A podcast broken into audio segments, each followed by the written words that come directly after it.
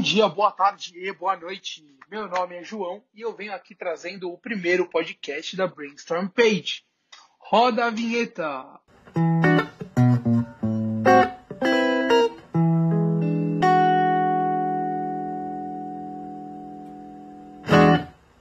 Hoje, as teorias são designadas para todos os fãs da saga Harry Potter. Vou falar para vocês três teorias da conspiração envolvendo a grande saga famosa no mundo inteiro, escrita por J.K. Rowling, Harry Potter. Bom, a primeira teoria de hoje é, vou contar para vocês o porquê da poção Félix Felicis não ter uma funcionalidade. Bom, na sexta parte da saga Harry Potter, somos apresentados a essa poção chamada Félix Felicis, ou como ela é mais conhecida, Sorte Líquida. Se formos pensar, mesmo no mundo mágico, seria muito conveniente ter uma poção que faça com que a pessoa que a beba seja completamente bem sucedida em tudo que ela faça enquanto durar essa poção. Então aqui trago três argumentos para mostrar para vocês que esse efeito não é possível. Bom, primeiro argumento seria que, se pensarmos no professor Snape, veremos que ele é um dos melhores bruxos no campo das poções da história do mundo mágico. Se fizermos uma retrospectiva na vida dele, vamos ver que ele teve uma caminhada bem difícil durante os anos e passou por muitos maus bocados. Então, se ele é um bruxo tão bem sucedido na área das poções, por que ele nunca fez uma Félix Felicis para ele, para ele ter sucesso? Simplesmente porque ele sabia que essa poção não tinha nenhum efeito e que não adiantaria ele tomar ela, porque ele já sabe dos efeitos e ele já tem o conhecimento de que ela não funciona. Bom, segundo, é muito estranho um professor dar essa poção para alunos de 16 anos. Como se formos lembrar, na sexta parte, o professor Horácio Slughorn, ele dá a Félix Felicis para um aluno que consiga fazer a poção do morto-vivo bem sucedida numa aula. Só que se pensarmos, esses alunos têm 16 anos. Certo? Imagine você com 16 anos e uma poção dessas que faça você ser bem sucedido em tudo que você faça. O que você faria? Não seria muito prudente dar uma poção dessas para um adolescente, não é? E terceiro argumento. Se também lembrarmos desse filme ou livro, o Harry finge colocar essa poção no suco do Rony, antes da peneira para é, que ele vai participar no time de quadribol. Logo a seguir, vemos o Rony na peneira se destacando e jogando muito bem. Mas conforme o filme se passa e a trama vai se desenrolando, vemos que o Harry não colocou nada no suco do, do amigo. Então, por que será que o, que o Rony conseguiu ir tão bem e se, e se dedicar tanto na peneira, sendo que ele não tomou a poção? Então, por final, eu concluo nessa teoria que a Félix Felicis não se passa de um placebo, que aumenta sua confiança, aumenta sua vontade de fazer as coisas assim fazendo com que você seja bem sucedido no que você tente. Certo? Então, vamos para a segunda teoria. Bom, para essa segunda teoria da conspiração, irei explicar o porquê o Harry teve que participar do torneio Tribruxo. Bom, no quarto filme ou livro da saga Harry Potter, somos apresentados ao torneio Tribruxo, que é um torneio entre as três escolas mágicas da Europa: Bubatons, Durmstrang e Hogwarts. Bom, no livro e no filme, os alunos têm um tempo de quase uma semana para se inscrever no torneio. Para se inscrever no torneio, o aluno deve colocar o seu nome em um pedaço de pergaminho dentro do cálice de fogo. E no final da, da semana, teria uma cerimônia para escolher o campeão de cada casa. Bom, no final da semana, chega essa, essa cerimônia e cada casa tem o seu campeão que é o seu escolhido para competir.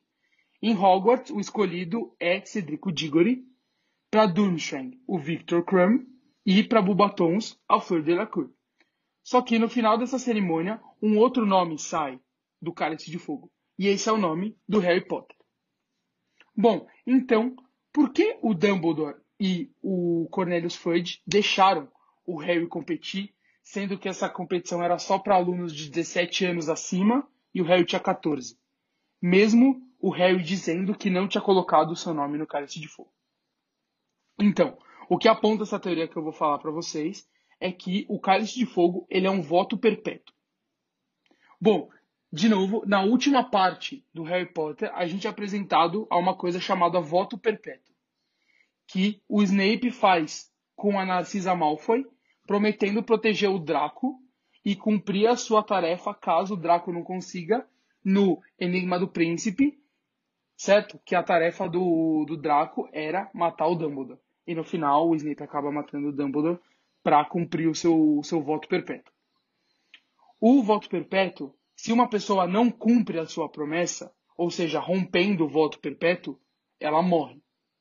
Então o que aponta essa teoria é que o cálice de fogo ele é formado por um voto perpétuo.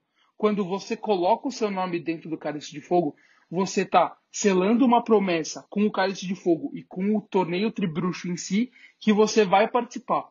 E se o seu nome sai do Cálice de Fogo, ou seja, você é escolhido e você não participa, você morre. E esse seria o, o motivo de o Dumbledore, que era uma das pessoas que mais prezava pelo Harry, deixar ele participar, sendo que o torneio Tribruxo ele, ele já tinha um histórico muito grande de casos de mortes e várias coisas. Então, o Dumbledore, mesmo sabendo que havia a possibilidade do Harry morrer no torneio, era melhor do que ter certeza que ele ia morrer se o Harry não concorresse. Então, essa é a teoria de que o, o, o cálice de fogo representa um voto perpétuo. E agora seguimos para a nossa última teoria do episódio. Bom, é, agora seguimos para a terceira e última teoria. Bom, como sabemos, é, vemos do, durante a saga de Harry Potter, o Snape é um aluno muito amargurado com, com todos os alunos, mas em especial com Harry Potter. Bom, é, de, é, no final da série descobrimos que o motivo desse amargor do Snape com Harry é primeiro porque o Tiago, que era pai do Harry Potter, é, fazia bullying com o Snape no, na época que o Snape era aluno de Hogwarts, e a mãe de Harry Potter, o Snape era apaixonado nela, é, e mesmo assim é, a Lily, que era a mãe de Harry, casou com o Tiago, que era o arqui-inimigo de Snape, entre aspas. Entendeu? E na época, antes do Harry nascer, é, o Voldemort subiu ao, ao, ao poder e quando Snape começou a ser professor de Hogwarts, o Dumbledore estava entrevistando a professora Trelawney para a vaga de, de professora em Hogwarts. E a Trelawney em um estado de transe, como a gente vê também ela no, no terceiro filme e livro, que ela faz a previsão do Sirius Black e tudo.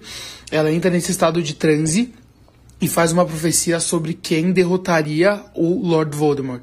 E o Snape entreouve essa, essa, essa profecia e como ele era um agente secreto do Lord Voldemort, ele corre para contar. Ele conta essa, essa profecia e a profecia dizia que é, um menino nascido no final do mês de julho teria o poder para derrotar o Lorde das Trevas. É, então o Snape corre e conta pro, pro, pro Voldemort essa profecia. E, o, e os únicos dois garotos nascidos no final de julho é, eram o Harry e o Neville Longbottom. E aí, é, o pai tem a coisa do Pedro Pettigrew falar pro, pro Voldemort onde os Potter estavam, tudo. E aí, o, o, o Snape que contou essa, essa profecia pro Voldemort se arrepende porque vê que o Voldemort ia matar o Harry e ele poderia matar a Lily, que era o amor da vida dele. É, então, o que acontece quando o Harry vai para a escola, que a primeira frase que o Snape fala para ele diretamente é: Senhor Potter, nossa celebridade, diga-me, o que eu obteria se adicionasse raiz de asfódelo em pó a uma infusão de losna? Isso parece uma pergunta muito inofensiva, sabe? É, parece que o Snape só quer caçoar do Harry, falando que ele não sabe nada, que ele é só uma celebridade, tipo, sabe, boba, né? É, mas, se a gente vê a linguagem vitoriana das flores, asfódelo é um tipo de lírio. Lírio que é Lily em inglês, isso seria o apelido da mãe de Harry e significa meus arrependimentos seguem você até o túmulo. E Losna quer dizer ausência. É, e tipicamente simboliza uma amarga tristeza. Então, se combinamos os dois significados de, de Asfódelo e Losna, for, formaria uma frase do jeito: Eu me arrependo amargamente pela morte da Lily. Então, é, nessa frase, é meio que de ofensa ao Harry no começo, parece que ele tá tirando da cara, ele realmente tá pedindo desculpa pelo erro que ele fez, dizendo que ele é apaixonado, tipo, sabe, pedindo desculpa por tudo que ele fez pela mãe dele. Então, esse foi o nosso podcast de hoje. Fiquem bem, bebam água e usem máscara. Até mais!